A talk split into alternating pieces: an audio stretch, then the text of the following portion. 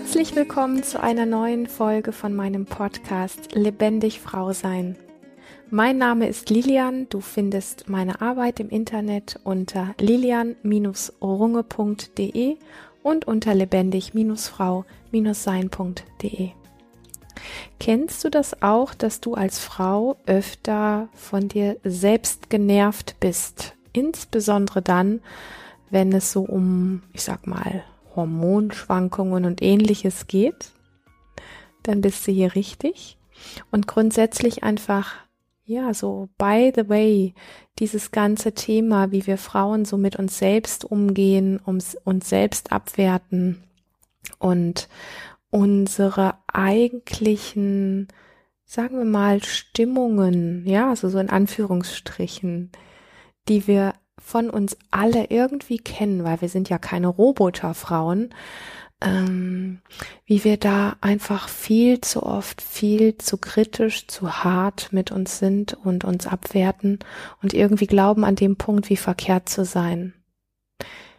Ich persönlich glaube ja, dass genau das sehr, sehr viel auch mit Lebendigkeit auf der einen Seite und, du wirst dich jetzt gleich wahrscheinlich schütteln vor Lachen, Verkorkstheit auf der anderen Seite zu tun hat.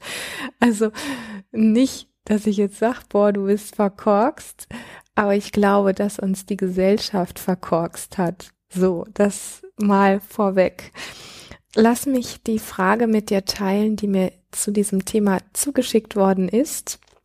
Und dann wirst du vielleicht so ein bisschen eine Idee bekommen, worum es geht. Und ich hoffe, dass du neugierig bist bis hierhin. So. Genau. Die Frau, die mir die Frage geschickt hat, schreibt, vielleicht hast du Tipps oder ähnliches, wie Frau sich selbst mit all den Hormonschwankungen lieb haben kann, obwohl sie oft einfach stressig sind und wie man anfängt, in die eigene Kraft zu kommen. Ich merke, dass ich selbst oft genervt von mir bin und nicht gut mit mir umgehe, in diesen Schwanktagen, wie sie das nennt, da ich viel reizbarer bin, leichter alles missverstehe, mich angegriffen fühle und dadurch leichter zu streiten beginne. Von den sonstigen Unannehmlichkeiten in Klammern, wie ich sie aktuell empfinde, mal ganz abgesehen. Genau. Das ist so die Frage, die mir geschickt worden ist. Und ich glaube, glaube, glaube, du kennst das Thema entweder von dir selber oder vielleicht von einer guten Freundin.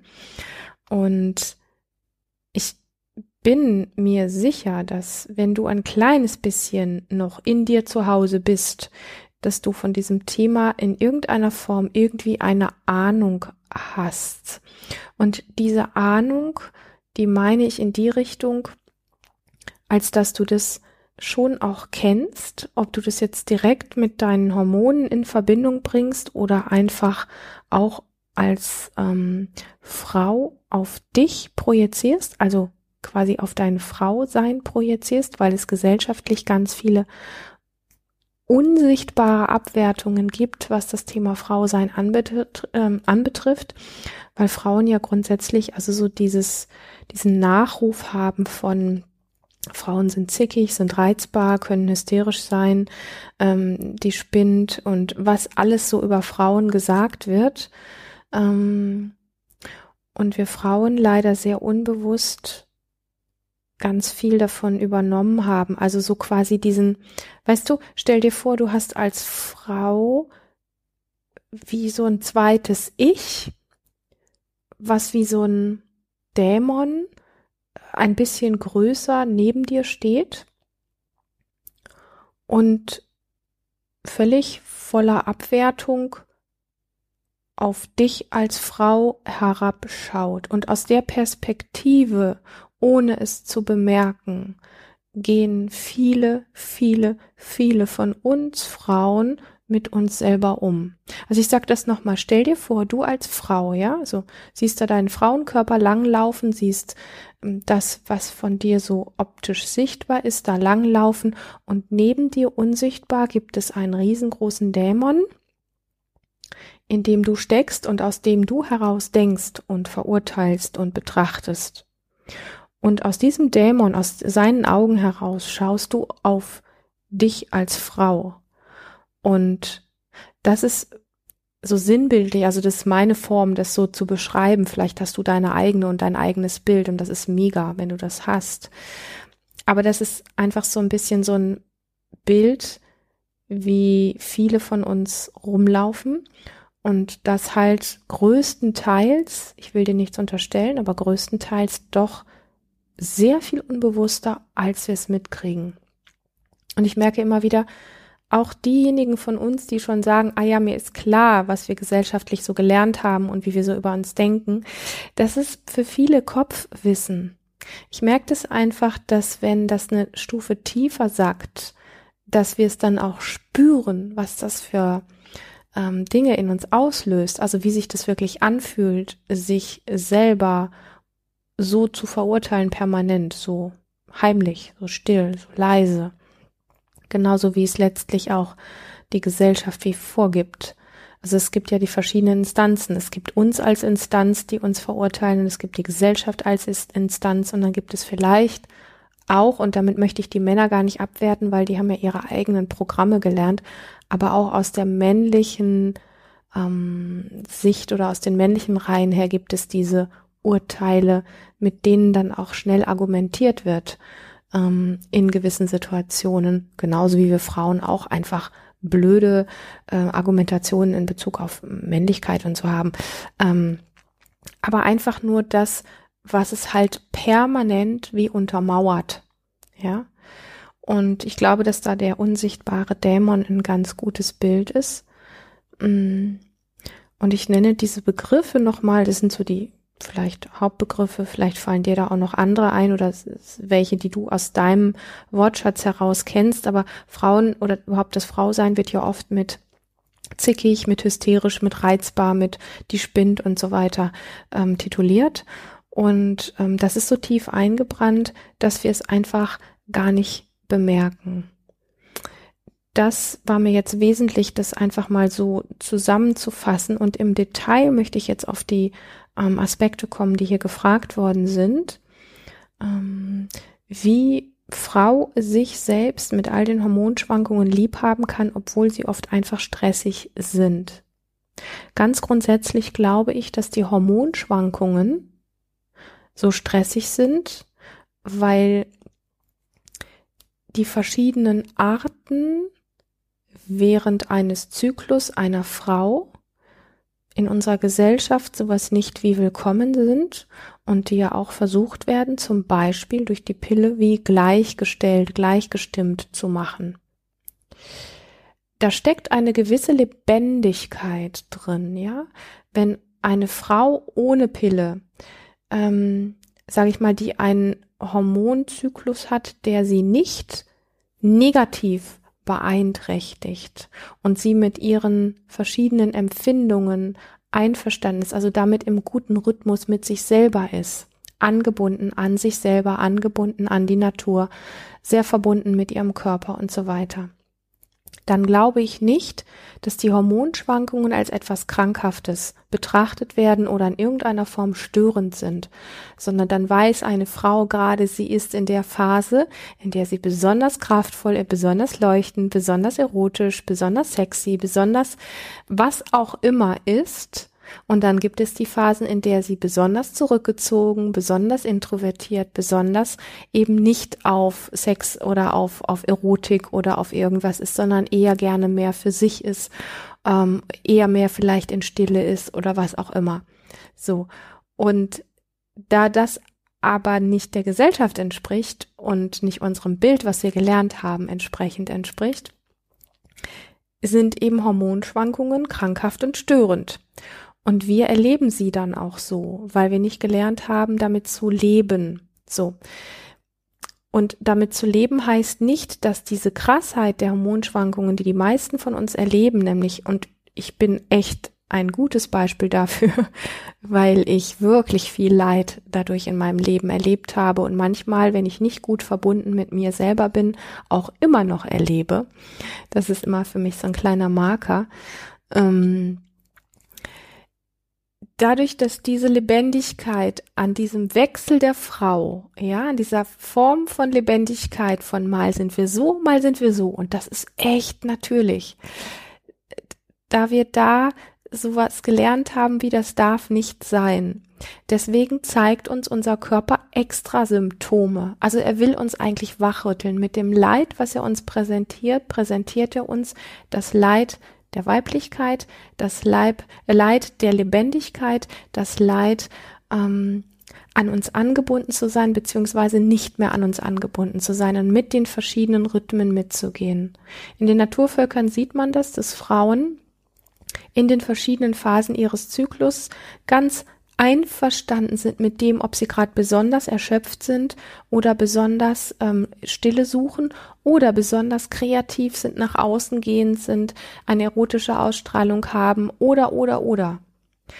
Und ich glaube, dass die Frau an der Stelle so sinnbildlich auch ein Stück weit wie steht für unsere, und deswegen habe ich vorhin das Wort verkorkst gesagt, für unsere verkorkste Lebendigkeit, nämlich, dass alles wie gleichgestellt werden soll. Die Frau soll diese unterschiedlichen Dinge nicht mehr haben. Und dann wird gesagt, na ja, weil sie leidet ja drunter. Aber ursprünglich leidet die Frau nicht unter den Unterschiedlichkeiten ihrer Lebendigkeit. Ja, Sie leidet deswegen mittlerweile, weil der Körper rebelliert und sagt, Lady, du bist eigentlich viel lebendiger. Du hast manchmal Phasen, in denen du mega kraftvoll bist und dann hast du Phasen, in denen du zurückgezogen und introvertiert bist. Und das ist deine Natur. Und das ist so damit gemeint, in die eigene Kraft zu kommen wenn wir daran wieder die Anbindung finden mit unseren Verschiedenartigkeiten, insbesondere als Frau, also die Verschiedenartigkeiten, die uns der Zyklus mitgibt, wenn wir wieder lernen, damit einverstanden zu sein, und das hat sehr viel damit zu tun, an sich selber gut angebunden zu sein, im Körper zu Hause zu sein, ähm, gut für sich Sorge tragen zu können, wann wir was wirklich brauchen. Und das können wir nur dann, wenn wir uns spüren von innen heraus. Also es ist eigentlich eigentlich ist das alles relativ logisch. Aber wir leben halt in einer Gesellschaft, in der gesagt wird, die Frau soll genau ihre Kreativität und ihre Lebendigkeit nicht mehr haben. Dann wird es ihr verkauft als krankhaft. Dann glauben die Frauen, dass das krankhaft ist. Dann nehmen sie neben der Verhütungsgeschichte die Pille, die alles gleichstellt. Also ich möchte die Pille wirklich an der Stelle, mh, hm, wie soll ich das sagen, als etwas wie bezeugen von ähm, dass da etwas ist, was uns aus unserem Gleichgewicht rausbringt, weil wenn wir uns einfach vorstellen, dass der Körper an sich ein ganz feines, sensitives Instrument ist, was mit all den Dingen, die er produziert und macht, ähm, wie feinste Zahnräder, die aneinander funktionieren, wenn wir sie nicht unterbrechen, dann ist ja unser Körper eigentlich ein riesengroßes Wunderwerk. Und das Wunderwerk, was letztlich auch jetzt im weiblichen Sinne Leben auf die Welt bringt, ja. Ähm, und das hat seine Sinnigkeit und seine Stimmigkeit, dass es das so gibt. Also ich sag mal, dass der liebe Gott das so erschaffen hat. Das sind immer so Worte, die klingen so ein bisschen kirchlich oder ich meine das gar nicht kirchlich. Ähm, ich meine das eher mit Demut. Mm. Und dass wir einfach schauen dürfen, wie wir einen Zugang zu unserer weiblichen Natur wiederfinden mit den Gegebenheiten, dass wir eben in einem sehr offensichtlichen Zyklus leben, wo wir von Tag zu Tag, von Woche zu Woche in einem verschiedenen Zustand sind und dass das normal ist und alles das, was uns versucht, wie gleich zu machen, wo uns das wie genommen wird und dann damit wird uns letztlich auch unsere Kraft genommen, wenn uns eingetrichtert wird, dass wir diese Schwankungen nicht haben dürfen, weil das störend ist, dann sagt unser Körper, Mädel, Lady, Du versuchst das, was eigentlich natürlich ist, zu unterdrücken und dann zeigt er dir, dass das wirklich unangenehm ist und kommt dann mit Symptomen, okay? Und das nennen wir dann Hormonschwankungen, störende Hormonschwankungen. So. Das, was der Körper da macht, ist sehr, sehr weise. Er weist uns darauf hin, dass wir etwas tun, was seiner Natur widerspricht. Und er lädt uns eigentlich über diese Symptome lädt er uns eigentlich ein, da wieder eine Anbindung an uns zu finden.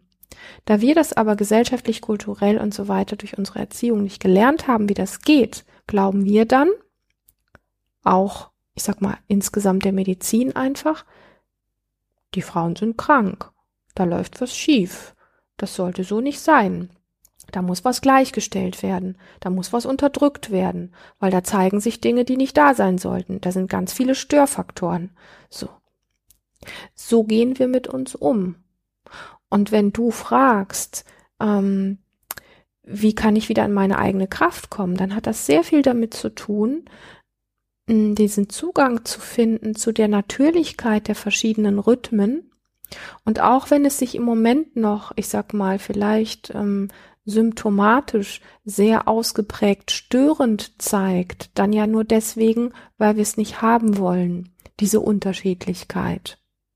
Es ist aber ein Teil der natürlichen Weiblichkeit, sehr unterschiedlich zu sein. Mal weich und hingebungsvoll, mal krass durchgeknallt, mal extrem kreativ und mal eher lethargisch oder einfallslos. So.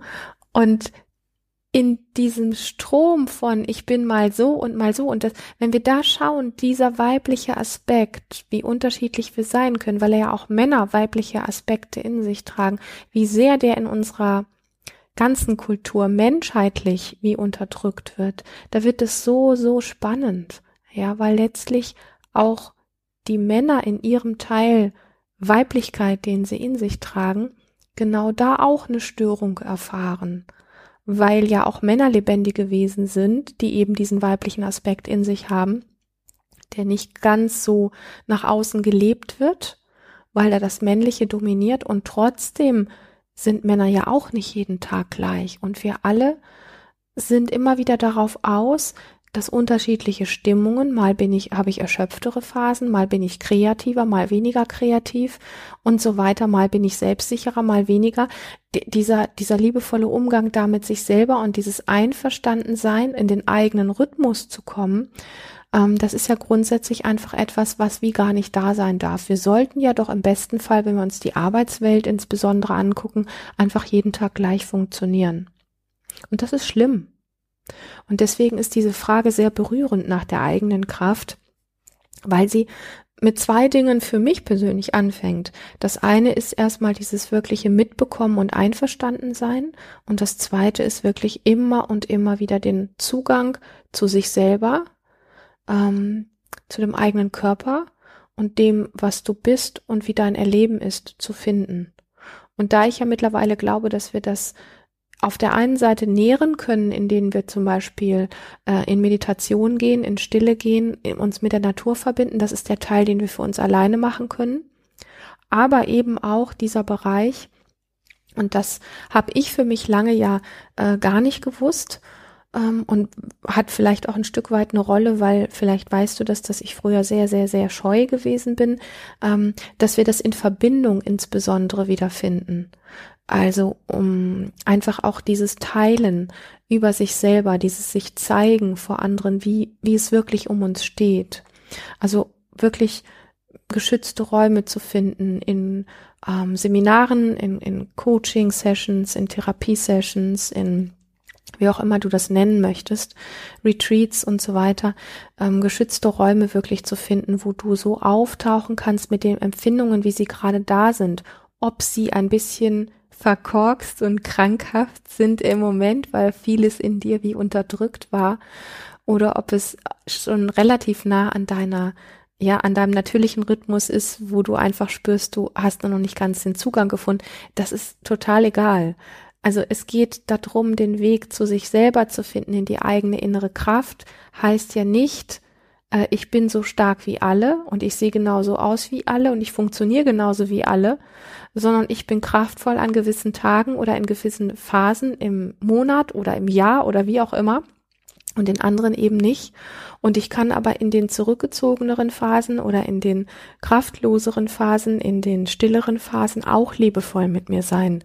Und ich glaube, dass das wirklich ein ganz großer Schritt genau in diesen Bereich rein ist. Du schreibst dann hier noch, ich merke, dass ich selbst oft genervt von mir bin und nicht gut mit mir umgehe in diesen Schwanktagen, da ich viel reizbarer bin. Genau. Leichter alles missverstehe, mich angegriffen fühle und dadurch leichter zu streiten beginne. Oh, wie verkehrt. Du beginnst zu streiten. Genau. Und vielleicht hat das einfach einen Grund.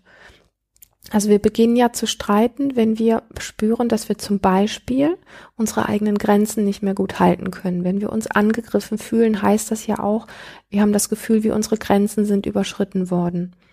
Und dann beginnen wir leichter zu streiten. Ja, erlaub dir erstmal einfach nur, dass es schneller dazu kommt, dass du streitest und hab da ein gewisses Verständnis dafür, weil etwas in dir versucht, einfach diese Grenzen halten zu können. Und dann kommt eben ähm, diese kleine Kriegerin auf die Bühne, die ähm, anfängt zu streiten weil du vielleicht das Gefühl hast, gerade einfach eher schwächer zu sein und nicht ganz so gut für dich einstehen zu können. Also diese Richtigkeit in diesen verschiedenen Mechanismen erstmal einfach nur so zu lassen. Und da erstmal einfach zu sagen, okay, wow, ich bin gerade sehr gereizt und es braucht nur eine Fliege an der Wand husten und ich fange an zu streiten. Genauso ist das gerade. Ja, das ist, ähm, glaube ich, ein ganz wesentlicher Aspekt und vielleicht kann man es tatsächlich auch ein Stück weit wie an dieser Frage so aufhängen, ähm, was dann das Thema Lebendigkeit, Weiblichkeit, eigene Kraft und so weiter wirklich auch ein Stück weit wie ausmacht, weil wir doch alle sehr stark das Bild in uns tragen, dass wir in unsere in Anführungsstrichen eigene Kraft hineinwachsen, indem wir nicht auffallen, indem wir nicht anders sind, indem wir ähm, gleichgestellt sind, also gleichgestimmt sind, gleich funktionieren, gleich aussehen, die gleichen Augenwimpern haben, den gleichen Ausdruck in der Stimme haben ähm, und so weiter und so fort. Und diese Diskrepanz zwischen eigentlich wollen wir individuell und authentisch sein, wie das ja immer so gerne gesagt wird, und auf der anderen Seite dieser tiefe innere Zwang, wir wollen ja nicht auffallen, weil wir Angst haben, nicht mehr dazu zugehören, wovor es ja auch Respekt zu haben gilt, weil das ja auch, ich sag mal, wir Menschen einfach durch unser mitgegebenes Nervensystem ähm, wirklich auch Herdentiere sind. Das heißt, wir sind ein Stück weit wie auch auf die Zuwendung und das Dazugehören wie angewiesen, weil wenn wir das nicht mehr haben und aus dem System rausfallen, es sich ganz schnell auch sehr bedrohlich anfühlt. Und ich glaube, je mehr Menschen insgesamt von uns schaffen, wieder mehr bei sich zu landen und diese Anbindung an sich selber zu finden, entsteht nicht mehr Trennung, sondern mehr Verbindung, also das, wonach wir uns alle sehnen.